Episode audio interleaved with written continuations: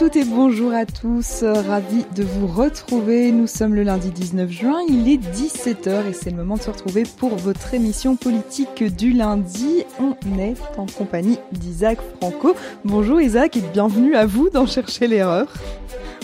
Bonjour euh, Ashley, merci d'être là et bonjour à tous nos auditeurs.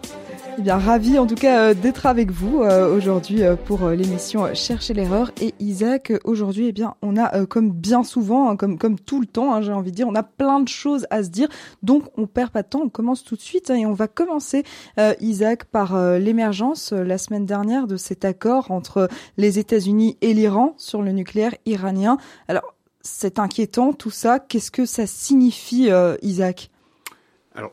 On prend soin de ne pas qualifier euh, cette, entente qui émerge entre les États-Unis et l'Iran d'accord, parce que si accord il y avait, en fonction d'une résolution, du fait d'une résolution américaine qui a été passée par le Congrès, l'Iranian Nuclear euh, Act Review, qui oblige le président à en référer au Congrès et dans la mesure où il lèverait des sanctions qui blessent euh, l'Iran pour contourner cet obstacle et de ne pas avoir à en parler au Congrès, euh, eh bien, on considère que ce n'est pas un accord, c'est une entente, une entente informelle entre l'Iran et les États-Unis qui semble émerger un accord informel, une sorte de memorandum of understanding euh, qui euh, permettrait euh, aux Iraniens de se voir relâcher à peu près une vingtaine de milliards de dollars. La promesse également des États-Unis de ne plus chercher à prendre des résolutions ou à encourager des résolutions à l'ONU contre, contre l'Iran, également de ne pas faire pression sur l'AIEA, c'est-à-dire l'Agence internationale pour l'énergie atomique sur, euh, sur l'Iran, euh, en échange de la libération d'otages irano-américains et la promesse, j'insiste bien sur la promesse, de l'Iran de ne pas enrichir l'uranium au-delà du degré auquel ils sont déjà parvenus, c'est-à-dire 60%, c'est-à-dire pas très très loin de l'enrichissement du degré de pureté nécessaire pour une arme, une arme nucléaire. Bien, Côté, euh, côté euh, israélien, on n'est évidemment pas content, même si euh, de la part du Premier ministre israélien, on entend des propos qui laissent penser qu'Israël pourrait s'accommoder de, ce, de cet accord non-accord. cet accord qui porte le nom de less for less, moins pour moins. Euh, mais les Israéliens continuent de se montrer euh, opposés à toute forme de, d'accord entre les, entre les Américains et les Iraniens parce que qu'il s'agisse d'une entente informelle comme celle qui semble émerger ces derniers jours, voire ces dernières semaines, et l'accord sur le JCPOA de 2015, rien, absolument rien, n'empêchera l'Iran de continuer de progresser vers dans son programme nucléaire et de s'affirmer plus que jamais comme un État du seuil euh, nucléaire. Il faut savoir une chose on a tendance à se répéter ici un peu à chercher l'erreur, mais c'est l'actualité qui le commande.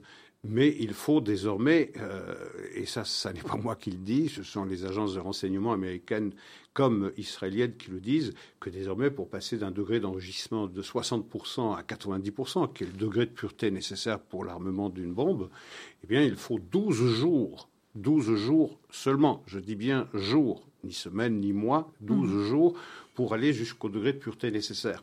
Euh, alors, ça ne veut pas dire que pour autant les Iraniens disposeraient d'une bombe. Pour cela, il faut entre 12 et 18 mois pour cette mise au point.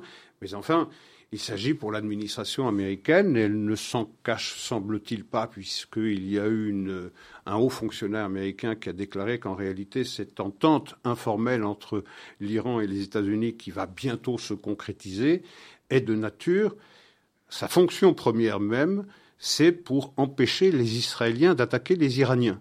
C'est-à-dire que l'administration américaine est de plus en plus euh, craintive de voir les Israéliens prendre l'initiative et de porter euh, une attaque préventive contre le euh, régime nucléaire, contre toute l'installation nucléaire iranienne. C'est pour prévenir ce risque-là que les Américains ont décidé de passer cette entente c'est évident que pour les Israéliens, ça rend l'affaire encore plus difficile, dans la mesure où une attaque qui serait portée par les, Israéliens contre les Iraniens, alors que cette entente serait conclue, euh, ça isolerait plus encore, euh, euh, plus encore Israël. Mhm. Donc ça n'est pas quelque chose qui va naturellement dans le bon sens, qui contribue à isoler encore un peu plus Israël et surtout à le priver de la possibilité eh bien, d'attaquer euh, d'attaquer l'Iran à mesure que le danger nucléaire, ou en tout cas que le rapprochement de l'Iran vers la bombe nucléaire se fait de plus en plus euh, prégnant.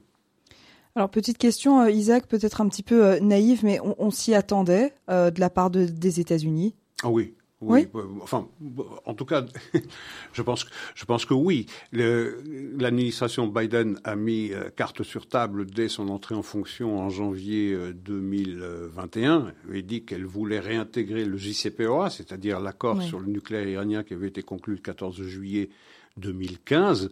Mais comme je le disais tout à l'heure, s'il s'agit d'accords qui passent par une levée, même partielle, des sanctions financières qui blessent euh, l'Iran, il faut en passer par le Congrès. Il faut un accord du Congrès. C'est ce que je disais tout à l'heure, mhm. ce fameux euh, Iranian Nuclear Act Review, c'est-à-dire qu'il faut l'accord du Congrès pour passer à l'acte. Pour contourner cet obstacle euh, constitué par cette résolution prise par le Congrès, eh bien, euh, on ne va pas qualifier cette entente qui semble émerger entre les États-Unis et l'Iran, on ne va pas le qualifier d'accord, on va simplement le qualifier d'entente informel. Ça mhm. permet de ne pas en passer par l'accord du Congrès. Mais je faisais référence au, pourparlers hein, sur le nucléaire iranien à Vienne. On, parlait toujours de pourparlers indirect Iran-États-Unis. Là, on, franchit quand même une étape vu que l'entente, elle, semble directe hein, pour le coup. Ah, elle semble pas. Elle on, sait désormais qu'à Oman, eh bien, il y a des responsables américains qui ont rencontré en vis-à-vis des responsables euh, iraniens. Euh, oui, je veux dire, c'est pas vraiment une surprise. Mm. Euh, moi, je m'attends à cette, euh, à cette entente ou à cet accord qui tait son nom depuis, euh, depuis longtemps. Euh, s'il a été retardé, c'est parce qu'il y a eu tout un temps des, des exigences tout à fait fantaisistes et à l'évidence inacceptables par l'administration américaine, qui est pourtant très très tentée d'en passer par les conditions iraniennes pour revenir au JCPOA, c'était d'enlever euh, le corps des gardiens de la révolution de la liste des organisations mhm. euh, terroristes, par exemple. Et ça, cette administration ne pouvait pas aller si loin. Mais ça n'a pas empêché l'Iran de continuer de progresser dans son programme euh, nucléaire. Et contrairement à ce qu'on dit et ce qu'on veut bien entendre et considérer comme vérité révélée, ça n'est naturellement pas depuis que Donald Trump, le précédent président américain, s'était retiré de l'accord, que les Iraniens ont progressé dans ce programme nucléaire. Ils n'ont jamais cessé de le faire. La raison pour laquelle, d'ailleurs, Donald Trump s'était retiré en 2018 de l'accord du JCPOA, c'est parce que les Israéliens avaient apporté la preuve irréfutable que les Iraniens continuaient dans le programme nucléaire en dépit de l'accord qui avait été signé trois ans avant, c'est-à-dire en 2015. Mm. Donc, mais ça, c'est pour mieux charger le président précédent euh, américain de dire c'est de sa faute si l'Iran a progressé aussi rapidement. L'Iran n'a jamais cessé de progresser et a toujours profité de euh, la faiblesse de l'administration présente américaine et des dissensions qu'il y avait entre le E3, c'est-à-dire l'Allemagne, la France et la Grande-Bretagne d'une part, et les États-Unis de l'autre. Aujourd'hui, on arrive à ce résultat où vraisemblablement, ou plus que vraisemblablement, cette entente informelle va être officialisée, euh, je dirais, mais ça ressemble plus à une manière de neutraliser la volonté israélienne éventuelle de, porter un coup militaire contre, contre l'Iran, et puis surtout aussi de, de geler ce problème-là, de geler, de le laisser peut-être pour le président euh, suivant, de s'en débarrasser, parce que l'administration américaine sait que d'ici deux ou trois mois, on va rentrer en campagne électorale, on ne veut pas d'un nouveau conflit, on veut surtout pas d'une attaque israélienne contre les installations nucléaires euh, euh, iraniennes parce que ça obligerait les Américains à, intervenir et à se ranger du côté des, euh, des Israéliens. On ne veut pas de ça. On a déjà une guerre sur le dos entre la Russie euh, et l'Ukraine. On veut neutraliser la Chine. Et d'ailleurs, c'est la raison pour laquelle Anthony Blinken s'est rendu à, Pékin pour rencontrer son, son homologue. Donc, on veut un peu neutraliser, si vous voulez, les, eaux internationales de manière à pouvoir rentrer relativement serein dans une campagne électorale américaine présidentielle qui s'annonce d'ici euh, d'ici 8 à 12 semaines. Alors justement, Isaac, vous parlez d'Anthony Blinken qui s'est rendu euh, à Pékin. Il y a fait euh, une visite. Euh, aujourd'hui, d'ailleurs, c'est le dernier jour de sa visite et il y a rencontré notamment le président chinois Xi Jinping. Alors, d'après certains analystes et, responsables américains, on n'attend pas grand-chose hein, de cette visite du chef de la diplomatie américaine en Chine. Est-ce que c'est votre avis à vous également? Non, on n'attend rien. Euh, c'est la première fois, vous le disiez tout à l'heure dans votre flash, la première fois depuis cinq ans qu'un secrétaire d'État américain se rend, mm. euh, se rend à Pékin. C'est pour montrer au monde que les Américains et les Chinois continuent de se parler, qu'il y a toujours un canal de communication. Mais je veux dire, euh, il n'y a rien à communiquer. Sinon, la photo officielle qui va montrer le ministre des Affaires étrangères de la République populaire de Chine à côté du, secrétaire d'État américain pour montrer que euh, malgré les divergences qui sont extraordinairement nombreuses, variées, hein, eh bien, euh, on décide de geler également ce, terrain. Euh, au premier chef des dissensions ou des divergences qu'il y a entre les deux administrations, il y a naturellement le sort de, de Taïwan. et, là, il est évident que la Chine ne cesse de répéter qu'il rentre dans ses intentions à brève ou moyenne échéance de faire rentrer dans le giron de la République populaire de Chine l'île rebelle, comme ils disent, l'île sécessionniste. Quant aux Américains, euh, eh bien, ils sont soucieux de garder une liberté de navigation dans le détroit de, dans le détroit de Taïwan. Et puis, il y a aussi, et encore, toujours une dépendance relativement élevée à l'égard des, euh, euh, des Taïwanais euh, de la République de Taïwan qui euh, fournit une grande majorité des microprocesseurs qui sont nécessaires dans la vie quotidienne moderne. Il s'agisse des voitures, des batteries, des, des computers, des téléphones, de tout ce que vous voulez. Dans la, dans la vie moderne actuelle, on ne peut pas vivre sans les microchips. Il se trouve que Taïwan est un des gros producteurs. Tout le temps que les États-Unis et plus largement l'Europe ne se sera pas ne se seront pas affranchis de cette dépendance à l'égard de Taïwan pour la fabrication des microchips, il y a peu de chances que les Américains abandonnent Taïwan du moment où ils auront récupéré ou euh, trouvé une indépendance et qu'ils seront capables de pallier euh, au fait de ne pas acheter des microchips à, à, Taïwan, je pense que le sort de Taïwan sera, sera scellé.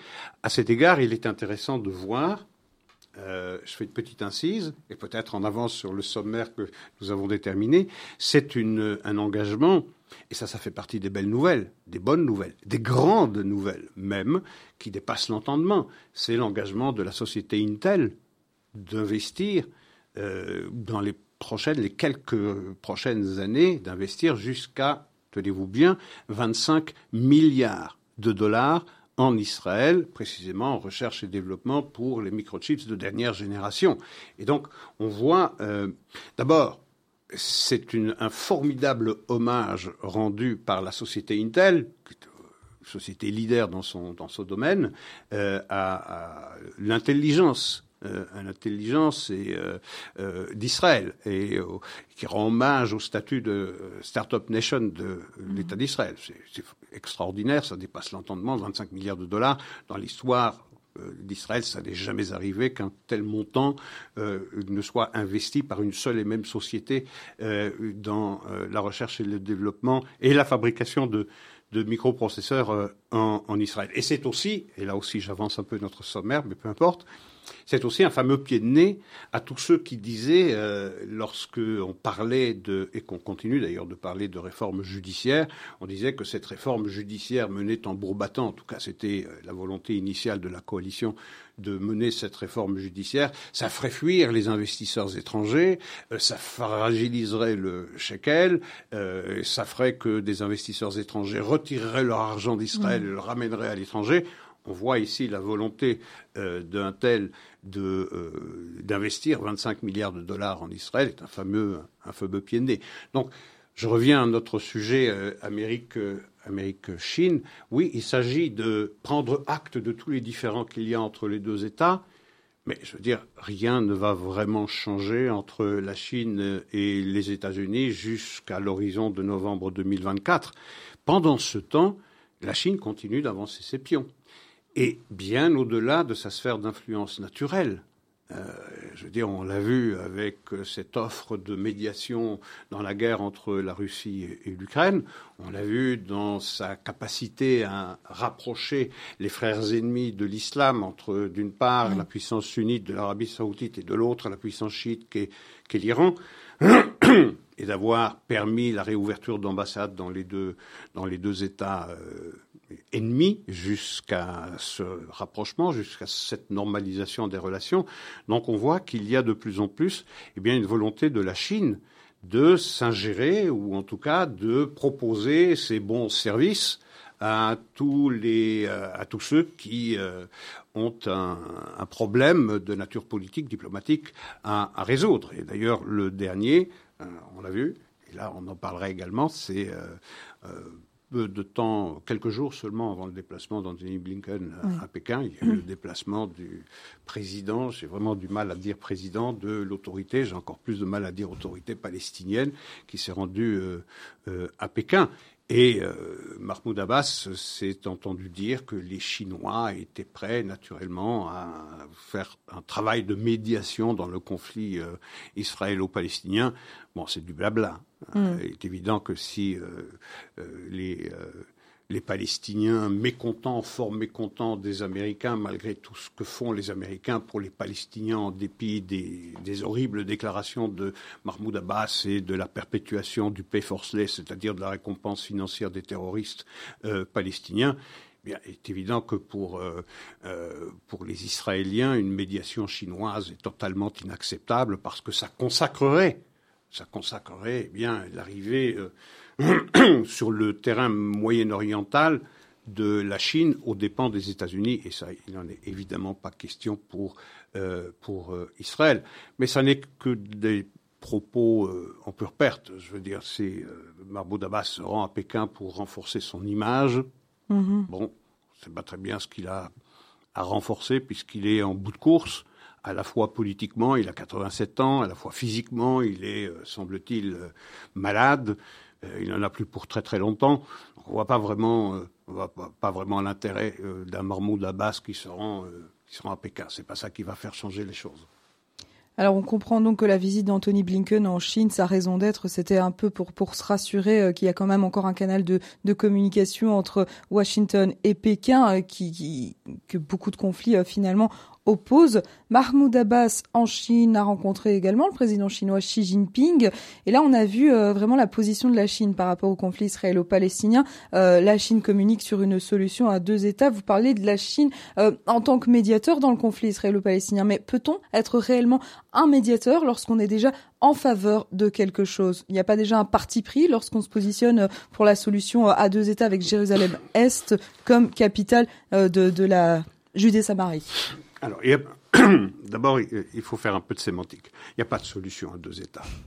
Euh, ça ne s'appelle pas une solution à deux États. C'est une hypothèse, c'est une proposition, c'est une suggestion. Mais de dire, de consacrer cette proposition euh, deux États pour deux peuples comme étant la solution, euh, je veux dire, c'est un abus de langage.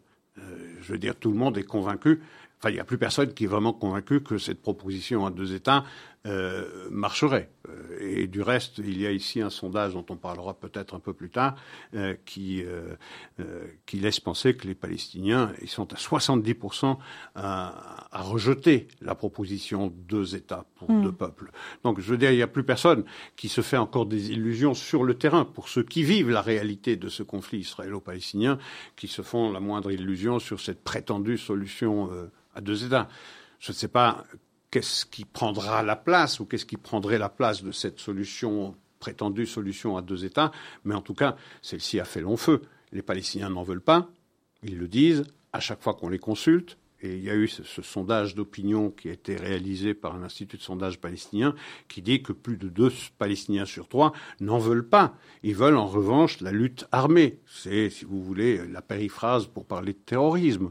Ils sont euh, 71... Ils veulent pas de solution à deux États. Ils veulent en fait s'implanter en Israël et faire disparaître Israël. C'est ça qu'ils veulent. Alors, j'ai ici les résultats. On peut en parler maintenant. On peut et on en parler. peut être un peu en avance sur notre sommaire. Mais euh, ils sont 61, 71 à être favorable à l'action des groupes armés. Alors, les groupes armés, on parle des groupes terroristes, évidemment. Euh, c'est, euh, c'est pas, on n'a pas parlé dans le dans la question du, de l'institut de sondage de groupes terroristes. On parle de groupes armés. Alors, mais ils sont 71% dont la fosse au lion. Hmm. Euh, euh, ils sont 70%, je le disais tout à l'heure, à, à rejeter la proposition à deux États pour deux peuples. 70%. Bah, ça devrait euh, mettre définitivement cette proposition euh, euh, dans, un, dans un tiroir, de fermer le tiroir à clé, de jeter la clé. Maintenant, je ne sais pas ce qui va émerger, mais il y avait le plan de paix qui avait été proposé par Donald Trump avec la reconnaissance de la souveraineté israélienne sur 30% de la Judée-Samarie. Et puis après, euh, je ne sais pas, quelque chose qui ressemblerait à une confédération entre la Jordanie et, les Palestiniens sur le territoire qui resterait de la Judée-Samarie non annexée par, par Israël.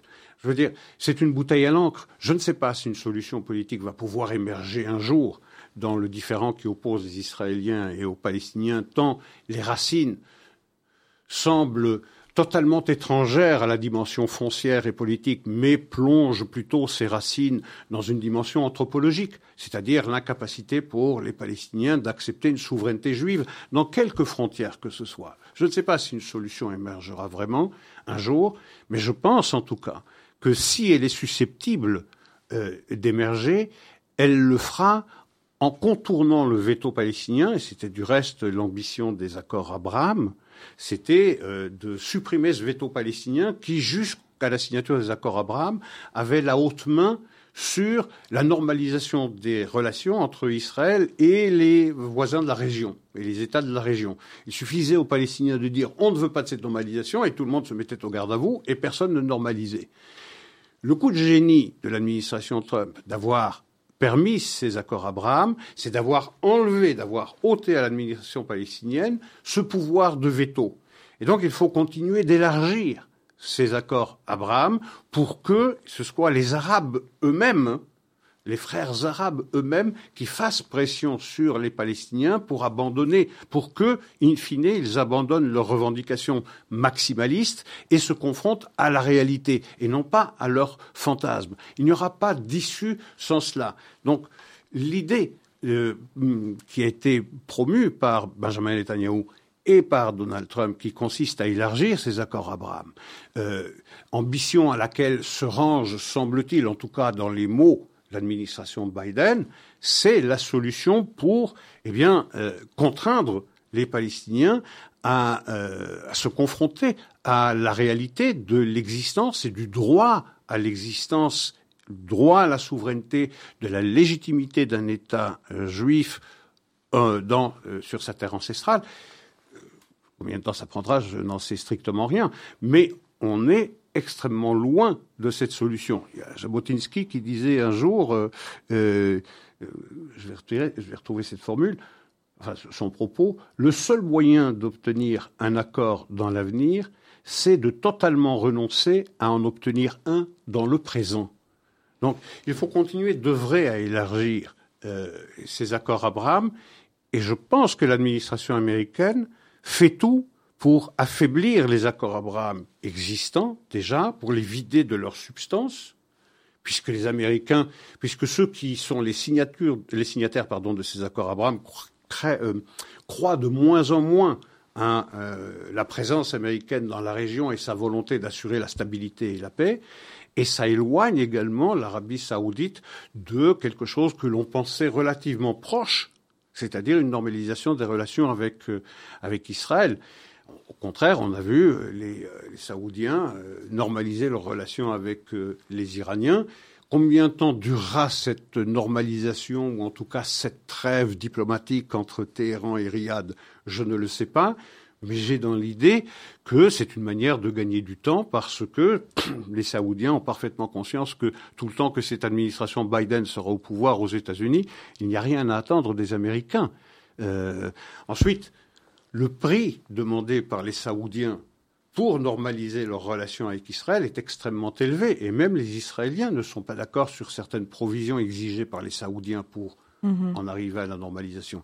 Il y a la demande faite par les Saoudiens, par exemple, de se voir accorder le droit de développer un programme nucléaire à usage civil en Arabie saoudite. Alors, les Israéliens sont vent debout, ils ne peuvent pas accepter cela, parce que si même aujourd'hui il y a toutes les promesses du monde, Mohamed bin Salman, que ce programme nucléaire restera à des fins civiles, rien ne dit que dans 20 ans, dans 30 ans ou dans 40 ans, eh ce programme nucléaire civil pourra être détourné de son usage civil pour en avoir un usage militaire. On l'a vu, par exemple, avec l'Iran. Donc, on ne peut pas accepter cette idée-là. Les Israéliens veulent normaliser avec les Saoudiens, mais la demande pardon, principale des Saoudiens à l'égard des Américains, c'est-à-dire ce programme civil, l'accès à ce programme civil nucléaire, les Israéliens comme les Américains n'en veulent pas outre le fait que ça déclencherait une course à l'armement ou au programme nucléaire dans toute la région, une région qui est déjà particulièrement fragile. Mhm. Donc voilà, euh, tout ce rapprochement, et ça revient, on en revient à notre sujet initial, cette entente qui euh, informelle entre les Américains et les Iraniens, c'est une manière de geler la situation, mais euh, ça ne favorise pas le renforcement des accords Abraham, qui était, me semble-t-il, la solution pour avancer vers l'émergence d'une idée politique réaliste pour résoudre la question palestinienne. Je voudrais revenir avec vous, euh, Isaac, sur ce, sondage hein, qui a été mené par un institut euh, palestinien. Est-ce que c'est une question de curiosité, tout simplement Est-ce que euh, on a dans ce sondage les résultats de, ce que pensent les, les, Palestiniens sondés de l'administration palestinienne actuelle avec son chef Mahmoud Abbas? Est-ce que les Palestiniens sont en faveur de lui. Est-ce que, vous l'avez dit, il est, très âgé, hein, Mahmoud Abbas. Est-ce qu'on prépare déjà l'après-Abbas? Que pensent les Palestiniens de leur autorité palestinienne? Alors, voilà, je, vais vous livrer les résultats de ce sondage et ça répondra à votre question. Donc, je répète ce que je disais à propos des groupes armés, 71% qui les favorisent, mhm. mais ça répond déjà à votre question. S'ils favorisent les groupes armés, ça veut dire qu'ils ne soutiennent pas l'autorité palestinienne. C'est ça. Euh, alors, ils sont 50% pour la dissolution de l'autorité palestinienne, 70% euh, rejettent la proposition dite solution euh, à deux États, 52% sont pour la lutte armée, encore une fois c'est euh, l'équivalent du, du, terrorisme, et ils sont plus de la majorité, 52% exactement, qui pensent encore aujourd'hui pouvoir récupérer tout Israël hmm. dans ses frontières internationalement reconnues et de permettre à ce qu'ils appellent les réfugiés de retrouver les foyers qu'ils disent qu'ils occupaient avant la guerre d'indépendance euh, israélienne. Donc vous voyez, il y a une radicalisation de la population euh, palestinienne euh, et qui se traduit aussi par les intentions de vote s'il y avait des élections organisées par l'autorité palestinienne et qui verraient bien la victoire du Hamas sur le Fatah. 34% se décideraient pour voter par. Je, je parle d'un résultat combiné entre la Judée-Samarie et Gaza. 34% pour le Hamas, 31% pour le, pour le, pour le Fatah. Et s'il y avait une, une compétition, je dirais, électorale entre Mahmoud Abbas, et euh, Ismaël Haniyeh, c'est Haniyeh qui l'emporterait. Euh, et si c'est euh, Barghouti, Marwan Barghouti, qui est derrière les barreaux dans une prison israélienne parce qu'il a été condamné à cinq, à cinq condamnations à vie, mhm. pour son, sa participation à la deuxième intifada et dans le meurtre de cinq Israéliens, eh bien, Barghouti l'emporterait très largement. donc, aucune bonne nouvelle. Non. Euh, ça en dit long, ce sondage. Mais, mais ça n'est pas surprenant. Vous savez, la seule manière de ramener les Palestiniens à, la, à la réalité, c'est de couper les vivres. C'est ce qu'a fait l'administration précédente. Aujourd'hui, l'administration Biden prétend lutter contre l'antisémitisme, mais elle a renoué le financement de l'autorité palestinienne depuis son arrivée au pouvoir en janvier 21. On ne peut pas décemment dire qu'on lutte contre l'antisémitisme lorsqu'on continue de financer son porte-voix le plus radical et le plus euh, rabique sur le plan de l'antisémitisme. Et l'expression la plus antisémite aujourd'hui au monde, eh bien, c'est l'autorité palestinienne et l'Iran. C'est pas difficile à voir, c'est pas difficile à entendre. Ça n'empêche pas l'administration Biden, c'est du en même temps macronien, de dire on lutte contre l'antisémitisme, en même temps on finance ceux qui en sont les meilleurs, entre guillemets, les meilleurs porte-paroles. Mm-hmm. Et les, les porte-paroles les plus radicaux de, dans l'expression antisémite, c'est sans aucun doute l'autorité palestinienne, je ne parle pas du Hamas évidemment, euh, sans aucun doute l'autorité palestinienne et son chef. Et ça n'empêche pas, eh bien, son chef d'être reçu avec tous les honneurs partout, d'être considéré comme comme un, dirigeant euh, euh, modéré. Donc on ne peut pas faire des choses pareilles. On ne peut pas prétendre qu'on lutte contre l'antisémitisme alors qu'on qu'on donne des, des, tapes amicales dans le dos de Mahmoud Abbas et qu'on accepte de financer l'autorité palestinienne depuis le retour de l'administration Biden à hauteur de 1 milliard de dollars. C'est pas rien. Il y a pourtant une résolution qui a été votée par le Congrès américain qui s'appelle le Taylor Force Act qui empêche les États-Unis de financer l'autorité palestinienne tout le temps que l'autorité palestinienne finance, récompense financièrement les assassins de civils juifs. Ça n'empêche pas cette administration de continuer de financer. Donc le message qu'il faut envoyer, qu'il faudrait envoyer aux Palestiniens, c'est celui qui était euh, délivré par l'administration précédente et certainement pas celui qui est aujourd'hui euh, donné par l'administration Biden, qui encourage les Palestiniens à penser que leurs propos sont acceptables. Mhm. Vous savez, on a entendu euh, Mahmoud Abbas, lorsqu'il était en déplacement à Berlin, aux côtés de Olaf Scholz, le chancelier allemand, déclarer qu'il y avait, que Israël était coupable de 50 génocides. 50 génocides. C'est ahurissant, c'est passé à l'as des choses comme ça. Lorsque Mahmoud Abbas déclare, et c'est pour ça que je parle d'une dimension anthropologique, lorsqu'il déclare que les pieds sales des Juifs ne peuvent pas fouler le sol sacré du mont du Temple, enfin, il n'appelle pas ça mont du Temple d'ailleurs, il l'appelle Aram el-Sharif, c'est-à-dire l'esplanade des mosquées, l'expression qui a été désormais acceptée par le monde entier, mhm. soit dit en passant. Et c'est un scandale sémantique. Eh bien, lorsqu'on qualifie les Juifs de pieds sales, d'aller sur le mont du Temple, eh bien, vous voyez la dimension qui est tout sauf politique. Elle est éminemment religieuse, elle est profondément ancrée dans le refus des Palestiniens d'avoir pour voisins eh bien, euh, des, des, juifs dans quelques frontières que ce soit. Et c'est ça le problème. C'est ça le problème. Il faut, décidément, il faut dénuder le roi. Euh, et, il faut en revenir aux fondamentaux. De quoi ce conflit est-il le nom? Est-ce que c'est un conflit foncier sur quelques euh, milliers de kilomètres carrés, puisque la Judée-Samarie, c'est 6000 kilomètres carrés? Est-ce que c'est un conflit politique entre deux aspirations à la souveraineté, d'une part des, euh, Israéliens et de l'autre des Palestiniens?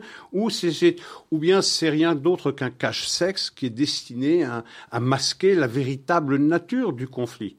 C'est est-ce que les Juifs, qui, dans le monde arabes et plus largement dans le monde musulman sont décrits comme des êtres euh, inférieurs. Mais est-ce que, les juifs ont le droit d'avoir une terre à eux? C'est ça C'est ça. Est-ce que, et, plus encore, au cœur même d'une géographie qu'ils considèrent être une géographie exclusivement musulmane. Donc c'est ça occasionne ou ça provoque une espèce de blessure narcissique dans l'être arabe qui dit moi je ne peux pas être tout le temps que l'être juif est.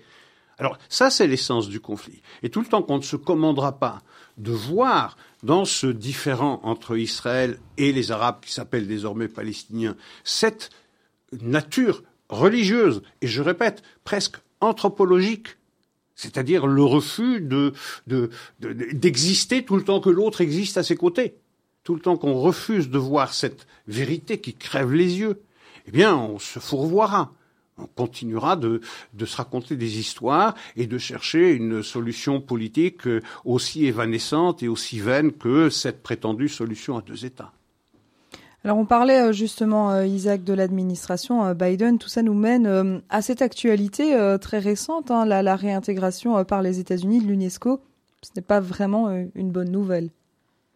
Alors ça nous ramène à ce qu'on disait tout à l'heure, c'est cette administration Biden qui prétend lutter contre l'antisémitisme tout en finançant le paix forcelé des, euh, des Palestiniens, euh, et bien réintégrer euh, l'UNESCO que Donald Trump avait décidé de quitter également en 2018 en compagnie des Israéliens, justement pour le fait que l'UNESCO euh, avait une obsession israélienne évidente, euh, bien aujourd'hui décidé de le réintégrer.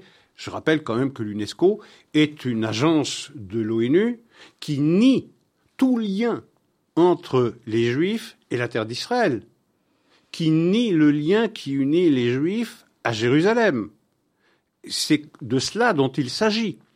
Euh, alors, réintégrer euh, cette organisation, c'est euh, que, que, déjà Obama avait critiqué lorsque l'UNESCO avait accepté d'intégrer en son sein la prétendue Palestine. je veux dire, il y a une décision du Congrès qui empêche l'exécutif américain de rentrer dans une quelconque agence de l'ONU du moment que celle-ci intègre la soi-disant Palestine.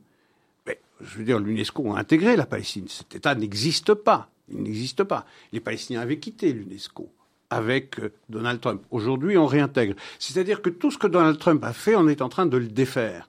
Tout ce que Donald Trump avait apporté comme euh, solution ou ébauche de solution, qu'il s'agisse de la solution de paix euh, entre Israël et les Palestiniens que j'ai évoqué tout à l'heure, qu'il s'agisse des accords euh, Abraham, qu'il s'agisse de la reconnaissance de la souveraineté israélienne du Golan, qu'il s'agisse de la légitimité de la présence juive en Judée-Samarie, toutes ces choses-là, le fait d'avoir quitté l'UNESCO, toutes ces choses-là, eh bien cette précédente administration s'ingénie à la défaire. Donc ce n'est pas à l'évidence une bonne nouvelle, comme ça n'est pas une bonne nouvelle, naturellement, de, euh, de prétendre lutter contre la résurgence de l'antisémitisme aux États-Unis en intégrant dans les instruments de lutte l'organisation américaine qui s'appelle CAIR, C-A-I-R, qui est une organisation musulmane, euh, soucieuse des intérêts euh, lié à l'islam euh, aux, États-Unis.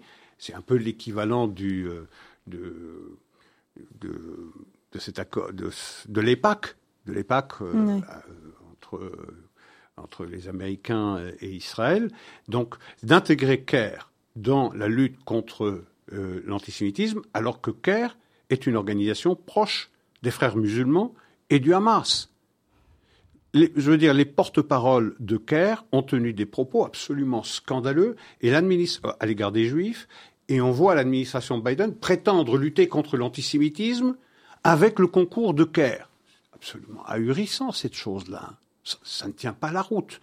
Et Deborah Lipstadt, qui est la haute représentante de l'administration Biden dans la lutte pour la lutte contre l'antisémitisme, prétend que oui, on va pouvoir lutter contre l'antisémitisme avec des antisémites de Caire. Je veux dire, ça n'a strictement aucun sens.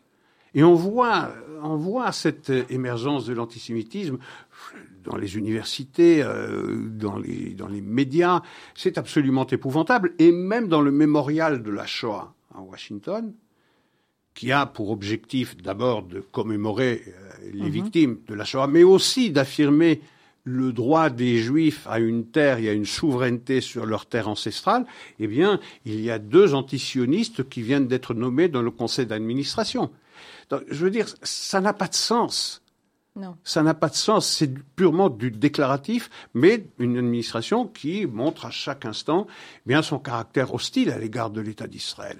Et un des derniers témoignages de cette hostilité, ou en tout cas de cette distance entre l'administration américaine et israélienne, c'est le fait que eh bien, le président américain euh, refuse, encore aujourd'hui, on est à près de six mois du moment où le, où le euh, Benjamin Netanyahu est devenu euh, Premier ministre en Israël, refuse de l'inviter. Oui, oui, oui. Alors, il faut savoir une chose. Alors, ça a l'air, ça a l'air infantile, ça. Qu'est-ce en quoi est-ce si important que le président américain invite le Premier ministre israélien? D'ailleurs, à cet égard, euh, il a invité le président de l'État d'Israël, oui, il a invité Israël Isaac Herzog, à se rendre, mais pas le Premier ministre. Effectivement. Donc, euh, c'est une manière de, de, dire, moi, je discute avec mon alter ego, je suis président des États-Unis, je discute avec le président de l'État d'Israël, alors que, d'habitude, la première chose que fait une administration américaine, ou en tout cas une des premières choses lorsqu'il y a un nouveau Premier ministre israélien, on l'invite mhm. à Washington.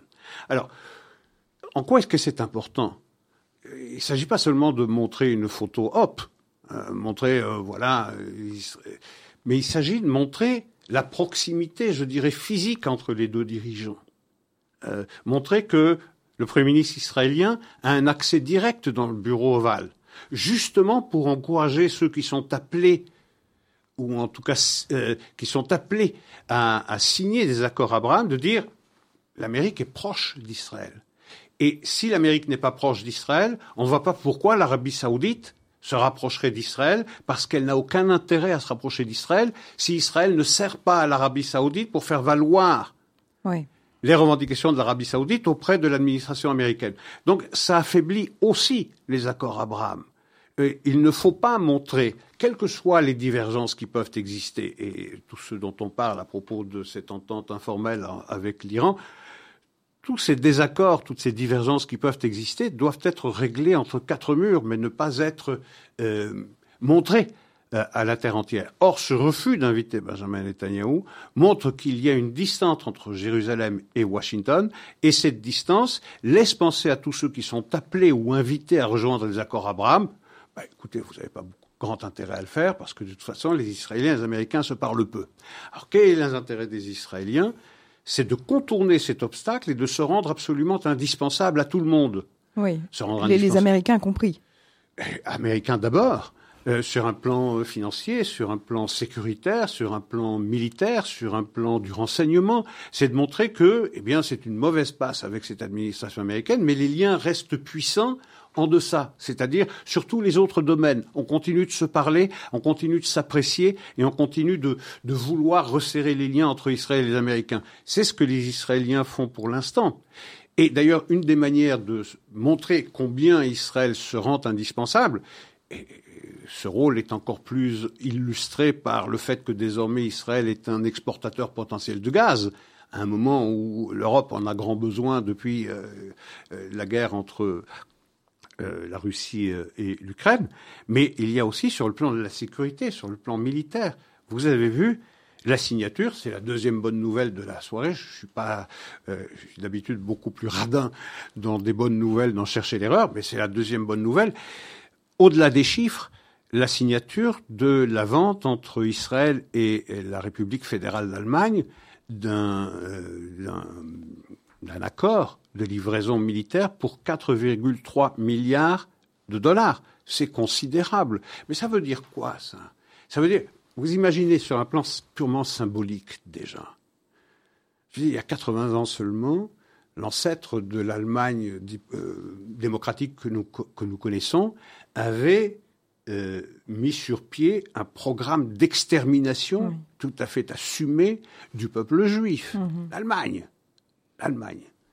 Et aujourd'hui, euh, je veux dire, euh, peu après le, au début de l'existence de l'État d'Israël, Israël manquait d'armement a frappé à toutes les portes. On les lui a refusé, ces armements. Les Américains ont fait un embargo sur les armes euh, américaines à l'intention d'Israël. Il a fallu que les Tchèques le rendent libre, que la quatrième République française le fasse aussi. Mais jusque 67, l'Amérique n'était pas le meilleur ami des Israéliens parce que l'Amérique avait privilégié ses intérêts avec les États arabes au détriment de l'État d'Israël. Donc, elle suppliait le monde de lui livrer des armes dont elle avait terriblement besoin. Et aujourd'hui, vous voyez ce petit État d'Israël, petit État d'Israël, qui vend des armements de pointe à qui? À la République fédérale d'Allemagne. C'est une manière de montrer au monde, vous pouvez nous snober, vous pouvez nous faire des euh, récriminations ou des remarques ou des, euh, ou des accusations, le plus souvent absolument fantaisistes ou déplacées, sur notre action. Mais vous avez besoin de nous. Et la meilleure manière pour Israël de s'installer dans le concert des nations, c'est pas avec les bonnes intentions. C'est pas en faisant appel à la culpabilité euh, et, euh, au double standard et à l'injustice des critiques euh, insensées qui sont de manière continuelle portées contre l'État d'Israël. C'est de se rendre indispensable. Et lorsque vous voyez ces accords de 4,3 milliards avec l'Allemagne, de 25 milliards d'un tel, c'est ça la force de l'État d'Israël. Mm-hmm. Israël qui, euh, qui n'est pas euh, simplement un petit pays qui a absolument besoin euh, des, des États-Unis. Alors c'est bonnes nouvelles, Isaac. On va, on va y revenir avec vous parce qu'elles sont en lien avec la refonte du système judiciaire en Israël. Mais avant ça, je, je vais y aller de manière très très frontale. Hein. On, a, on a beaucoup parlé avec vous durant ces, ces 20 dernières minutes, en tout cas, de, de l'administration Biden. Voilà, c'est cette entente avec l'Iran, euh, ce, programme de lutte contre l'antisémitisme pour le moins mou du genou de l'administration euh, Biden. E-, e-, est-ce que cette administration Biden, finalement, euh, elle, fait en sorte que les liens entre Israël et les États-Unis, de grands alliés, s'étiolent peu à peu? En tout cas, c'est ce qu'on ce qu'on observe. Vous savez, le Parti démocrate, Joe Biden est chef du Parti démocrate. Euh, il a été élu euh, en 2020, euh, mais c'est un parti qui est qui n'est pas très très uni. Il y a d'une part des démocrates traditionnels, comme ceux qu'on connaissait avant l'avènement de Barack Obama à la Maison Blanche en 2008. Mm-hmm. Puis il y a des démocrates de gauche, mais euh, de gouvernement relativement fréquentable. Et puis vous avez un caucus dit progressiste qui pèse quand même à peu près 30% de la représentation du Parti démocrate à la Chambre des représentants. Et dans ce courant euh, de gauche, voire d'extrême gauche du Parti démocrate, euh, le nom d'Israël, c'est un peu le nom du diable. Euh, c'est un peu ça. Donc, pour maintenir cette unité euh, de façade dans le Parti démocrate, eh bien, euh, sacrifier Israël est un prix, ma foi, acceptable. On a entendu des membres de ce, de ce courant d'extrême gauche au sein du Parti démocrate tenir des propos, mais ahurissants, au sein même de la représentation législative américaine, c'est-à-dire au Congrès, de Squad, par exemple. Je veux dire, on a entendu des propos antisémites, mais ahurissants ça se tenait pas à Ramallah, ça se tenait pas à Gaza, ça se tenait pas à Téhéran, ça se tenait dans l'enceinte même du Congrès américain. Et ça, plutôt que de condamner des propos aussi détestables, eh bien, l'administration, euh, le Parti démocrate est venu sauver ces brebis galeuses, euh, est venu dire, et on a entendu Joe Biden continuer de faire des compliments et rendre hommage au courage d'une de ses personnalités euh, membres du squad, Rachida Tlaib, et de dire qu'il est extraordinairement fier de connaître cette femme extrêmement courageuse, alors qu'elle a tenu des propos, depuis son élection au Congrès américain, des propos je veux dire que n'importe qui condamnerait, mais qu'on est désormais aux États-Unis incapable de condamner. Et c'est ça le problème, c'est que Israël devient une variable d'ajustement. On craignait, à juste titre, que le soutien américain à l'État d'Israël cesse d'être bipartisan, que ce ne soit pas une question qui soit même posée aux citoyens américains lorsqu'on les invite à voter, parce que de la gauche du Parti démocrate à la droite du Parti républicain, vous aviez un accord euh, un consensus à propos du soutien américain à Israël et du lien fort qui doit exister entre les deux pays. Ça n'existait pas, ce n'était pas un sujet à débattre. Mais aujourd'hui, c'est de plus en plus un sujet partisan, avec un parti démocrate qui s'éloigne de l'État d'Israël et un parti républicain qui était sceptique, et c'est ce qui est, ironique, qui était plus sceptique à l'égard de l'État d'Israël, plus soucieux de préserver les, relations entre Israël et les États arabes, qui, eh bien, se rapprochent considérablement de l'État d'Israël. Et donc, vous avez Aujourd'hui, lorsqu'on interroge des électeurs du Parti démocrate, eh bien, vous avez une préférence qu'ils accordent à la cause palestinienne qu'au sionisme, alors que vous avez dans le Parti républicain, les électeurs républicains, exactement l'inverse. C'est-à-dire que le soutien à l'État d'Israël n'a jamais été aussi puissant qu'aujourd'hui. Et donc la crainte fondée des Israéliens, de, voir euh, cette, ce soutien bipartisan des États-Unis à l'État d'Israël, il est en train de, effectivement, de, s'étioler. Et c'est un des sujets de préoccupation majeure des Israéliens auxquels il faudra naturellement porter remède en parlant, en faisant entendre toutes les raisons de toutes les raisons d'Israël aux, États-Unis, euh, où les médias jouent un rôle extrêmement euh, extrêmement pervers. Mmh Alors justement, maintenant, on va, on va rentrer euh, dans euh, Israël. On le disait euh, avec vous, Isaac, deux bonnes nouvelles hein, qui sont liées à la, refonte du système judiciaire en Israël. Hein. Premièrement, donc la société Intel qui décide de faire un investissement de 25 milliards de dollars à Israël. C'est vraiment colossal. Et puis deuxièmement, l'Allemagne qui donne 4,3 milliards de dollars d'armement en Israël. Alors si c'est en lien avec la refonte du système judiciaire, vous nous l'avez dit, c'est parce que cette réforme judiciaire, tout le monde pensait que le shekel allait s'effondrer, qu'il y aurait plus euh, d'investissement euh, avec l'étranger. Finalement, Isaac, on en est où avec cette réforme judiciaire en Israël? alors, il faut différencier les deux, les deux bonnes nouvelles. Oui. Euh, un tel qui investit 25 milliards de dollars, c'est effectivement un pied de nez à tous ceux qui disaient que cette réforme judiciaire, ou même le simple fait que la coalition euh, au pouvoir en Israël cultive cette ambition de refondre le système judiciaire, ferait fuir les investisseurs. Ça, c'est un fameux pied de nez. Maintenant, euh, l'accord entre la République fédérale d'Allemagne et Israël d'acheter pour l'Allemagne 4,3 milliards de dollars, ça n'a rien à voir avec la réforme judiciaire, c'est simplement un hommage rendu à la capacité d'Israël d'innover mhm. dans un domaine sécuritaire qui est de plus en plus important pour l'Europe, qui a été euh, traumatisé par l'émergence de la guerre dans sa propre géographie entre euh, la Russie et, l'Ukraine. Donc c'est différent. Mais effectivement, l'annonce faite par Intel d'investir 25 milliards de dollars, c'est une manière de, de, montrer à tout le monde que ça n'est pas une réforme judiciaire qui est une affaire intérieure israélienne qui peut être controversée, contestée par les uns ou favorisée par les autres, ça n'a pas d'importance. Mais en tout cas, lorsque on est un investisseur potentiel et qu'on reconnaît et que l'on sait ce que l'on peut attendre du eau, du génie créatif qu'il y a dans la société civile israélienne, on ne s'embarrasse pas de ces considérations liées à la réforme judiciaire, euh, parce qu'on est parfaitement conscient que cette réforme judiciaire n'est pas une menace pour, pour euh, la démocratie israélienne. Euh, bon, alors, où est-ce qu'on en est dans cette refonte judiciaire? Ben, je, je, dirais, pour employer une formule américaine, back to square one. Rappelez-vous, le 27 mars dernier, Benjamin Netanyahu faisant le constat que la société israélienne était de plus en plus divisée euh, en deux camps, extrêmement hostiles l'un à l'égard de l'autre, et que la cohésion nationale menaçait de se déchirer avec des conséquences euh, dramatiques, sinon tragiques, a décidé de sursoir au vote en deuxième et troisième lecture de cette euh, réforme judiciaire pour favoriser eh les discussions entre coalition et l'opposition à la maison du président. On a discuté un mois, on a discuté deux mois. Je répète, le Premier ministre est intervenu dans ce sens le 27 mars. Nous sommes le 19 juin, c'est-à-dire euh, presque trois mois euh, plus tard. Eh bien, on n'est absolument d'accord sur rien. Et euh, lorsqu'il s'est agi la semaine dernière d'élire les membres dans la commission de sélection des juges, euh, eh bien, on n'a réussi que à élire le représentant de l'opposition, celui qui avait été euh, avancé, proposé par Yair Lapid de Yesh Atid.